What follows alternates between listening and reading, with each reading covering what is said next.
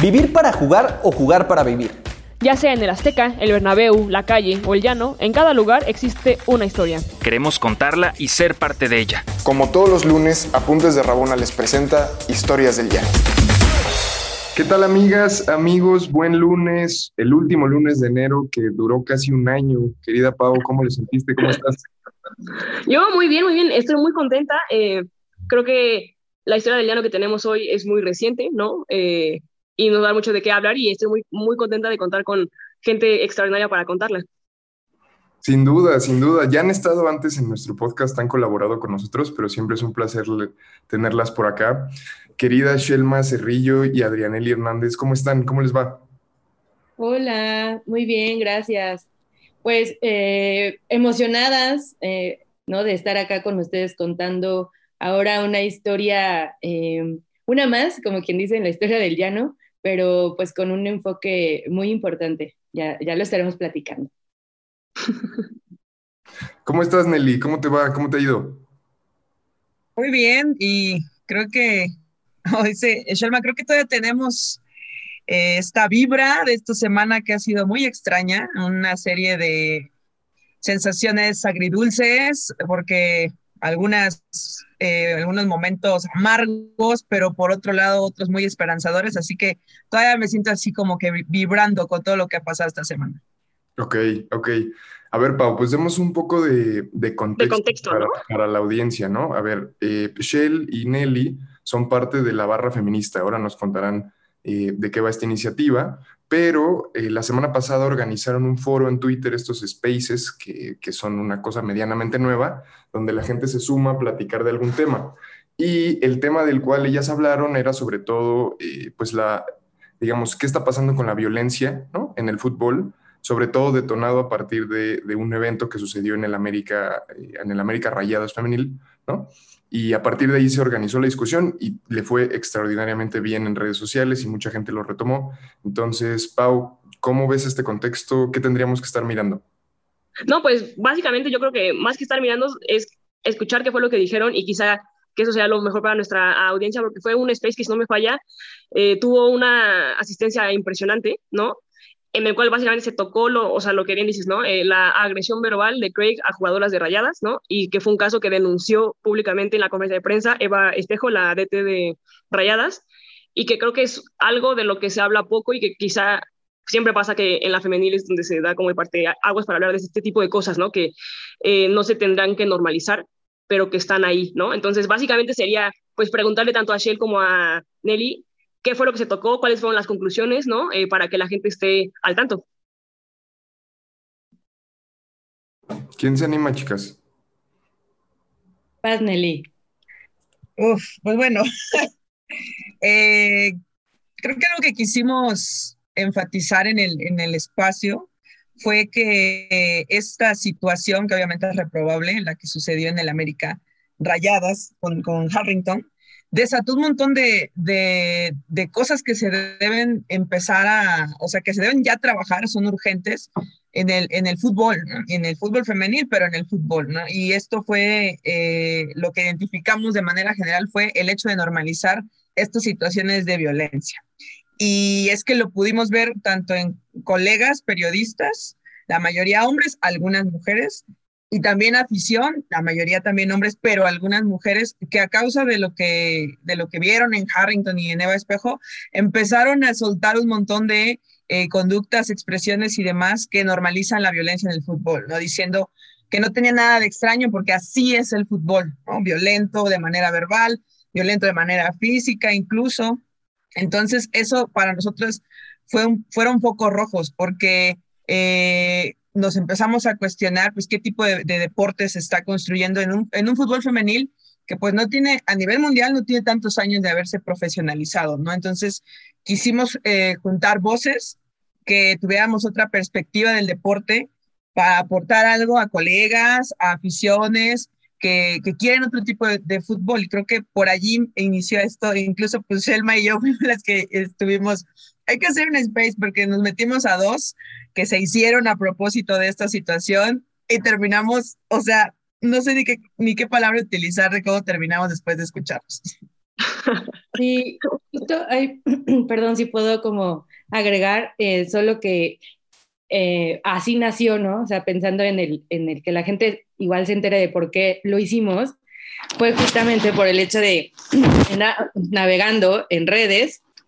Nelly y yo nos topamos con este espacio en, Twitter, ¿no? Para quien no sepa, en Twitter se pueden generar como estos space, le llaman, en el que puedes convocar a gente como hablante eh, pones un tema y entonces, eh, bueno, pues tú puedes, ah, eh, vamos, si lo organizas, tú decides quién habla o quién se queda como oyente, ¿no? Entonces, esto lo hicieron entre varios periodistas, en la mayoría hombres, para hablar justamente del, del, tema, ¿no? Tal cual de la agresión verbal de Harrington en este partido de América contra Rayadas.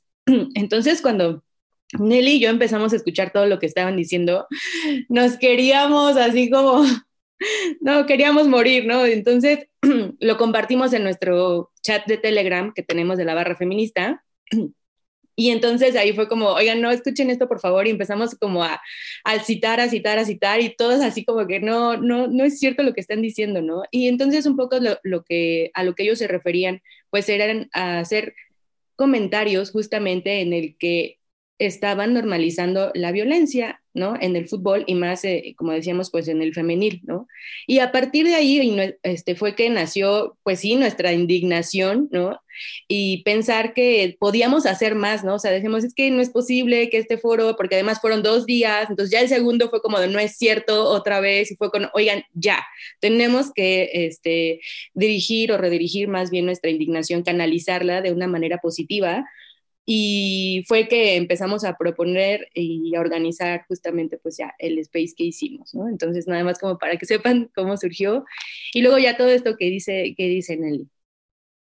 Pero, por ejemplo, yo lo que, lo que siento, y o sea, digo, igual por lo que vi en redes y demás, a falta de que yo no pueda estar en el espacio, lo que entiendo es que los periodistas en general y muchos aficionados, eh, como que legitiman que haya violencia en el deporte en el fútbol en general, porque es un deporte quizá de confrontación, ¿no? Donde hay una rivalidad, donde hay esto. Y quizá en este tenor, o sea, yo sí quisiera preguntarles, eh, ¿cualquier confrontación es violencia? En el sentido de, yo estoy totalmente de acuerdo en que no se tiene que normalizar la violencia, o sea, no se tienen que normalizar confrontaciones violentas, pero sí creo genuinamente que no toda confrontación es violenta y que hay confrontaciones que se tienen que dar sí o sí, y que de hecho hasta por cuestión de género y por cuestión de eh, búsqueda de derechos, o sea, incluso se tienen que dar. Entonces, en ese sentido, eh, ¿cómo dibujar esa línea? Porque creo que es muy borrosa, ¿no? Este, no sé qué me puedan decir al respecto. Bueno, creo que, como dices, es primero es tratar de entender, pues, qué, qué representa el deporte, ¿no? No podemos negar, y eso sí, pues es, cultural y es así, el surgimiento del deporte es un combate, ¿no? Es, es, es una batalla mimetizada en una cancha, ¿no? O sea, la, la gente, o una, los, los jugadores y las jugadoras son estos personajes que están representando esta batalla, ¿no?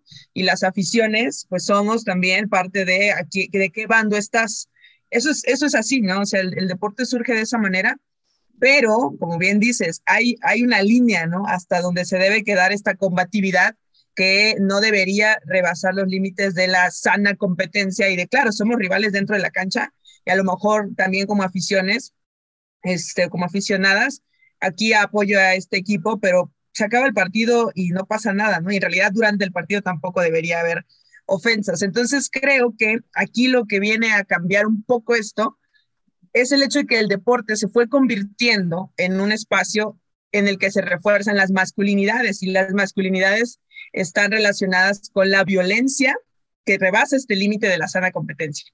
Es decir, eh, ¿cómo te haces más hombre?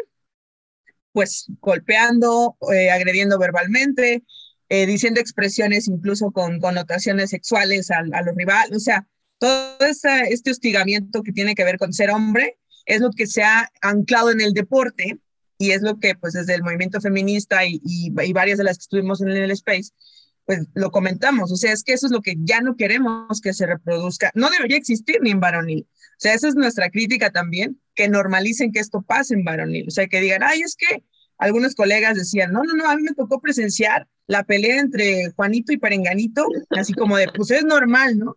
Y pues ella decía, pero ¿por qué crees que es normal?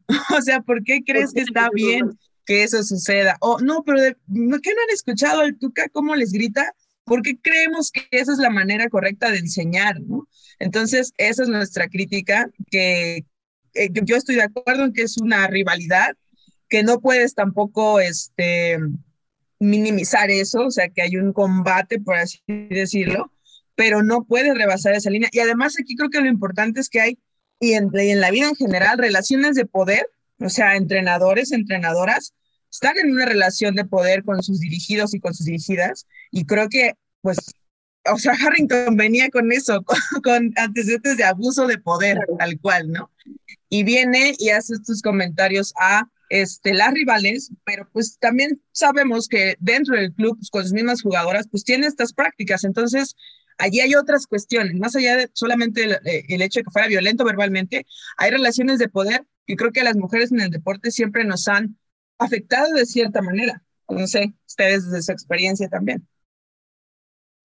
Claro, a, mí, digo, qué gran respuesta nos das, Adrianelli. A mí me gustaría eh, profundizar en un punto que nos decías antes de grabar el episodio, que es cómo las palabras del entrenador del América sí se creen y se repiten y, adquieren legitimidad propia, y cómo las palabras de quien denuncia, en este caso Eva, eh, no se creen, ¿no? Eh, es decir... Son cuestionadas.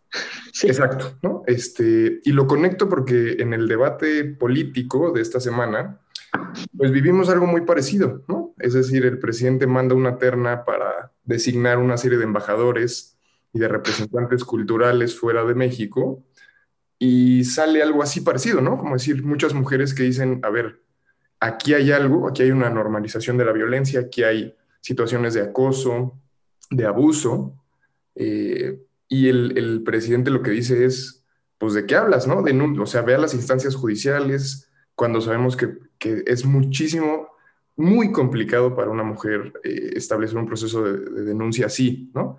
¿Cómo conectar esto? Es decir, ¿cómo conectar estos debates que creo, quizá ustedes me van a decir, está muy forzado lo que sea, pero creo que hay un puente que es, ¿cómo no le creemos a quien denuncia que hay violencia o que hay abuso o que hay agresión? ¿no? ¿Cómo ven esto?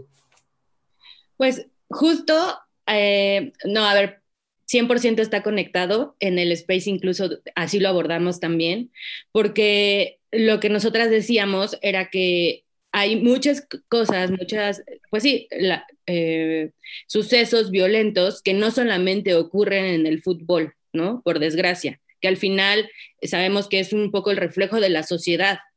Y, y eso fue uno de los planteamientos que se hizo y, y así lo señalamos. O sea, ¿por qué siempre la carga de la prueba tiene que estar en la víctima, ¿no? En quien acusa. ¿Por qué no al revés?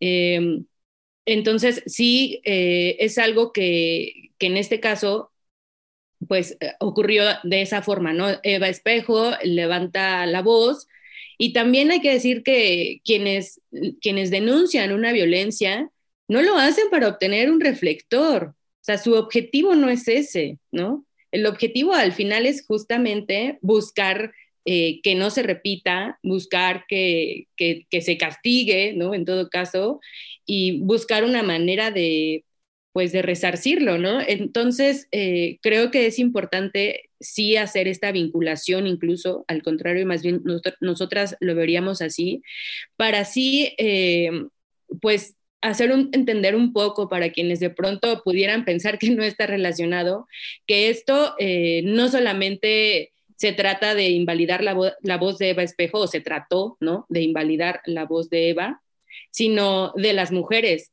porque ese es el mensaje que al final se da, ¿no? Y, justo, justo ese tipo de comentarios eran los que hacían en este foro que les contábamos, por lo cual nosotras estábamos muy indignadas, ¿no? Porque al final es, ¿por qué estar pidiéndole pruebas, ¿no? Y entonces ellos argumentaban como que tenía que hacerse una investigación para eh, validar la palabra de Eva. A ver, nos queda claro que en toda situación tiene que haber sí, este, un, pues un recuento ¿no? de, lo que sucedió y, e ir a las instancias adecuadas, pero sí también nos queda claro que el hecho de que una, de que una mujer, de que una persona lo esté, lo esté denunciando, pues hay que partir de ahí, hay que creerle a partir de ahí y entonces sí hacer eh, todo lo que se tenga que hacer, pero no invalidar la voz en este caso de Eva, ¿no?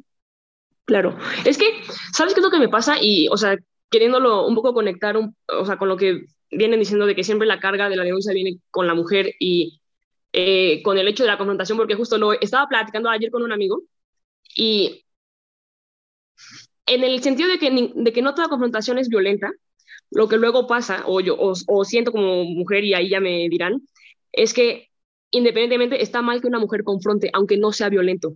¿Sí me eh, explico? Eh, entonces, como que me, me, causa escosor que, cierto, que siento que a partir de este tipo de cosas, cualquier expresión de enojo en aras de confrontar y que en una confrontación realmente estás tratando de igual igual al otro porque por eso lo confrontas, si no, no lo comentarías porque no hay, no hay un diálogo.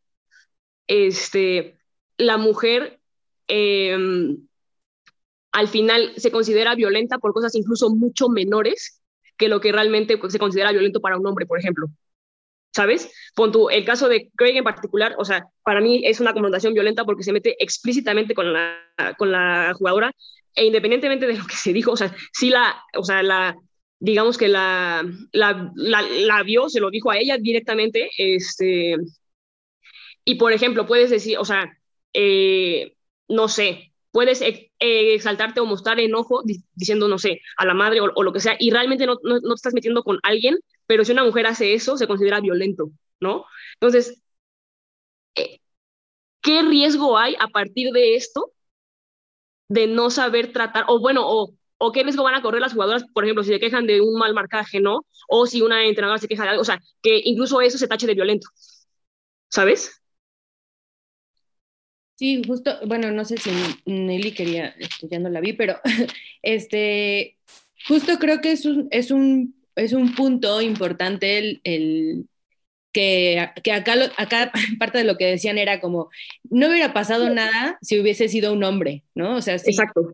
si el hombre, eh, si Eva hubiese sido hombre, esto ni hubiese sido nota, porque ni hubiera levantado la voz, ¿no? O sea, nada eso, eso, eso primero, ¿no? Y para quienes de pronto lo llegan a hacer, entonces nos tachan de violentas, ¿no? O sea, pedir justicia es violencia, ¿no? Este, salir justamente a, a reclamar o a protestar es violencia, o sea, cuando lo hacen las mujeres, claro, ¿no? Por eso yo sí insisto en esta parte de la relación con la sociedad, de, lo que pasa en las calles, de lo que nos pasa en el día a día, de la violencia que sufrimos las mujeres en general y que de pronto cae en el fútbol, ¿no? Y que justo aquí sí es importante también eh, señalarlo de esta forma, Pau, como, como lo dices, porque entonces pareciera que por ser mujeres no tenemos derecho a enojarnos siquiera. exacto.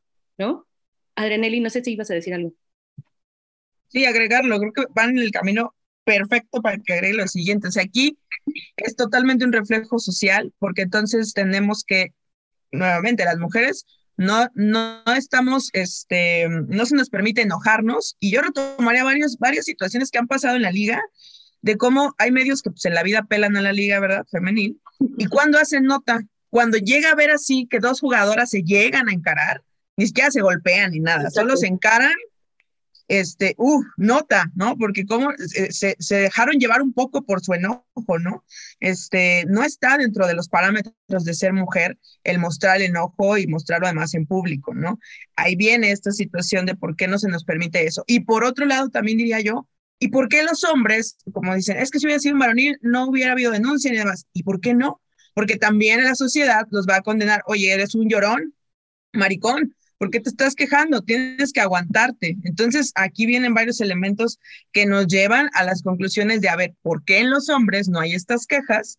Y por qué en las mujeres también, pues, se, omite esta posibilidad de mostrar estas emociones relacionadas con lo masculino. Si tú muestras eso, dejas de ser una mujer para la sociedad y eso ya es polémica y eso ya es nota y eso ya los medios lo voltean a ver. Entonces, por eso totalmente es un reflejo social lo que dejó ver esta situación de Harrington. Oigan, y en este afán de abrir conversaciones, de repensar el juego, eh, ¿cuáles fueron las, las, conclusiones? ¿Se llegaron a algunos puntos? ¿Van a estar organizando estos espacios más seguido? Sí, pues justamente em, ayer tuvimos una reunión con, con la barra un poco para reflexionar todo esto que había pasado. O sea, la verdad que no, no este, imaginamos el alcance que, que tuvimos, eh, lo cual nos da muchísimo gusto. Eh, y a partir de ello, justo dijimos, a ver, acabamos de abrir una puerta que no podemos cerrar, porque simplemente las circunstancias lo exigen. Y creo que ahora tenemos una gran responsabilidad con eso y estamos dispuestas a asumirla. Entonces, lo que les puedo compartir hasta ahora, lo que les podemos compartir es que em, sí estamos pensando en continuar con este tipo de, pues de convocatorias, de espacios en el que se señale lo que se tenga que señalar, que se hable de lo que se tenga que hablar, que de pronto a lo mejor en algunos medios de comunicación puedan eh, pues no sé, estar comprometidos quizá incluso a veces con patrocinadores, las propias jugadoras, las directivas, que el alzar la, eh, la voz eh, les cueste a lo mejor de pronto su puesto, su carrera. Entonces, creo que nosotras tenemos esa oportunidad de ser como ese punto de encuentro para todas y todos y todos los que quieran estar eh, participando en el crecimiento del fútbol femenil, en darle otro, en darle un giro, en, verlo de una manera pues más inclusiva, ¿no? Entonces, sí, se van a seguir organizando y pues estén atentos, atentos, atentos. De lujo, de lujo. No sé si quieran agregar algo más, o sea, en, el, en el, sentido, que, no sé, a, mí me encanta lo que dice Shell en el sentido de, creo que es algo de lo que no se puede dar carpetazo y seguir. Que, y de hecho siento que justo lo que pasó y hasta como la lógica de ahorita de ya darle carpetazo y, seguir, de hecho, enmascarar violencias más allá, ¿no? Que quizá, por ejemplo, el hecho de que quizá ya después del evento muchas jugadoras no se hayan pronunciado al respecto, incluso de rayadas, o sea, te habla de, de lo que realmente es violencia, ¿no? O sea, que, que quizá este, al final es esta imposición de miedo a, saber que no puedes hablar ciertas cosas, ¿no? Porque sí te cuesta en la, en la carrera y el hecho de realmente saber pues, qué fue lo que se dijo y que yo estoy muy segura de que lo que se manejó en medios de qué fue lo que dijo Craig es incompleto. Porque fuck off, hasta eso, como tal, ya, en contexto, no es este, algo grave, pero no le dijo nada más off a la, a la jugadora, ¿no? Entonces, o sea, en ese sentido, creo que la violencia sí va más allá del hecho, ¿no? Y que es increíble que creo que luego no podemos ir un poco más allá de ello. Eh, pero no sé, me gustaría quizá decirles, quizá, quizá las voy a, de alguna manera este, comprometer, pero que cuando sea el siguiente space, pues que nos avisen para ver si pues podemos ser parte de él, ¿no? Este, y que quizá este, pues que la, que la banda esté pendiente y si van a hacer especies también de manera más recurrente o ya de alguna forma semanal o, algo así, pues este, pues que la banda lo sepa para que se pueda realmente hablar y no dar carpetazo al tema, ¿no? O sea, que al final el fútbol siga siendo un deporte que pueda pues alcanzar un poco más de, justicia y de mejora social, ¿no? Y pues agradecerles por estar aquí porque fue un placer tenerlas y charlar de esto. Eh, y esperemos que no sea la última vez que lo hagamos. Seguramente no. Pues eh, hace rato también creo que se nos fue, o se me fue contestar, este, se nos fue lo de las conclusiones. Eh, lo que les podemos también compartir es que al final señalamos como el hecho de repensar qué estábamos haciendo cada quien desde nuestra trinchera, ¿no? O sea, intentamos reflexionar, a ver, ya sabemos, esto está y va a seguir, además, ¿no? Eh, ¿Qué hacemos para sacar la violencia de las canchas, ¿no? Porque habrá otras personas que se estén preguntando justamente y estén intentando resolver cómo, cómo, cómo evitar la violencia doméstica, la violencia contra las mujeres en todos los ámbitos, ¿no? Pero a nosotras eh, pues en este momento nos atañe esto, ¿no? En el fútbol, en el fútbol femenil. Entonces, eh, hubo justo una reflexión a partir de ello y fue pues eh, estar cada quien, ¿no? O sea, si yo soy medio de comunicación, pues como medio de comunicación, y si soy jugadora, pues como jugadora, y si soy directiva, pues desde la directiva. O sea, creo que el conjunto de las acciones van a ser van a, mover, ¿no? Todo, van a ser el remolino necesario para, para que esto pues vaya caminando y se vaya transformando poco a poco. O sea, creo que tampoco es que nosotras vamos a, ya porque sucedió este espacio, todo va a cambiar de la noche a la mañana, ¿no? Esa es una realidad, somos conscientes de ello y más bien es eso, invitarlas a, todas las personas que nos escuchan incluso en este momento, pues a que sean parte de ese factor de cambio que se requiere, ¿no? Y a mí, antes de que cerremos, me gustaría agregar un par de cosas. Una, esto que, que decía ahorita eh, Pau, de cómo los medios no se retomó en realidad todo lo que, o sea, lo que pasó. Y creo que tiene que ver con esto que también muchas veces nos lo critican y demás, pero es real, que es el pacto patriarcal. O sea, fue increíble cómo muchos colegas, hombres, eh, yo creo que muchas veces de manera inconsciente y otras de manera consciente, esto de pues arropar, ¿no? A, a, a sus, este, a sus símiles y demás, o sea, de inmediato saltó mucha gente a tratar de justificar al entrenador. Digo, las declaraciones también de Hugo Ruiz. Yo no escuché nada y las fotos están a un, paso de él. O sea, es, el guardar silencio es parte de este pacto. El tratar de justificar una agresión, el normalizar, pues también es parte de este pacto que se vio en nuestros, en nuestros colegas periodistas, eh, hombres que intentaron minimizar la situación y creo que allí queda como reflexión para e-, esos hombres, colegas, aficionados, que traten de, comprender por qué, por qué es esta primera reacción, ¿no? De, de justificar esta violencia. Y por otro lado, pues sí me gustaría retomar algunas tal cual citas que se dijeron en el, en el Space, que me parecieron muy importantes y que las pusimos en nuestras redes sociales también. Pero bueno, eh, eh Pau Chavira, nuestra queridísima Pau Chavira, ah, tal cual, eh, el fútbol femenil y el fútbol varonil tienen muy pocos puntos de coincidencia, especialmente uno de esos puntos es que no queremos que coincidan en la violencia, o sea, algo de lo que se toca en el space, o sea, cuando este argumento tonto de es que quieren igualdad, pero no es para igualar las condiciones de violencia, en realidad es para que también en varonil se cuestione que ya no haya este tipo de situaciones. Y bueno, Clau Pedraza, que insistió mucho en los protocolos, al observar cuál ha sido la reacción de aficionados y de periodistas, nos deja ver ¿Por qué no hablamos de un problema que es, que es de un club? Nos dicen, eh, eso es parte del fútbol o así es el fútbol y creo que así, esa es una eh, cuestión errónea, pensar que así es el fútbol, el fútbol de violento y creo que no va por allí. la misma Claudia decía, un punto central es la creación de políticas y protocolos para atender la violencia de género en el fútbol. No hablamos de castigos, o sea, porque además de inmediato lo relacionan con esta, este, inquisición y persecución, ¿no? Se habla de, lo mismo dijo Clau, procesos y acompañamientos desde el inicio, antes de que pase algo, porque también se quieren hacer cosas cuando ya pasan, y creo que ahí va eh, parte de, del error. Y bueno, con eso cerraría, pues muchas, muchas gracias por, por el espacio, estar nuevamente con ustedes, un honor. Muchas gracias Nelly, muchas gracias Shell, Pau. Eh, pues ahí está, comunidad rabonera.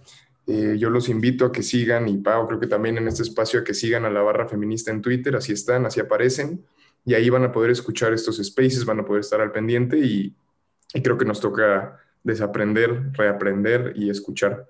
Entonces, pues muchas gracias por estar por acá y no se olviden que nos pueden escuchar en iTunes, en Spotify, en Podigy y que todos los lunes a las 6, 7 de la tarde eh, van a tener una historia del ya no más. Gracias, Pau. Hasta luego a todos. Feliz lunes. Buen día. ¿Quieres más historias? Síguenos en todas nuestras redes sociales como Apuntes de Rabona para ver el mundo desde el fútbol.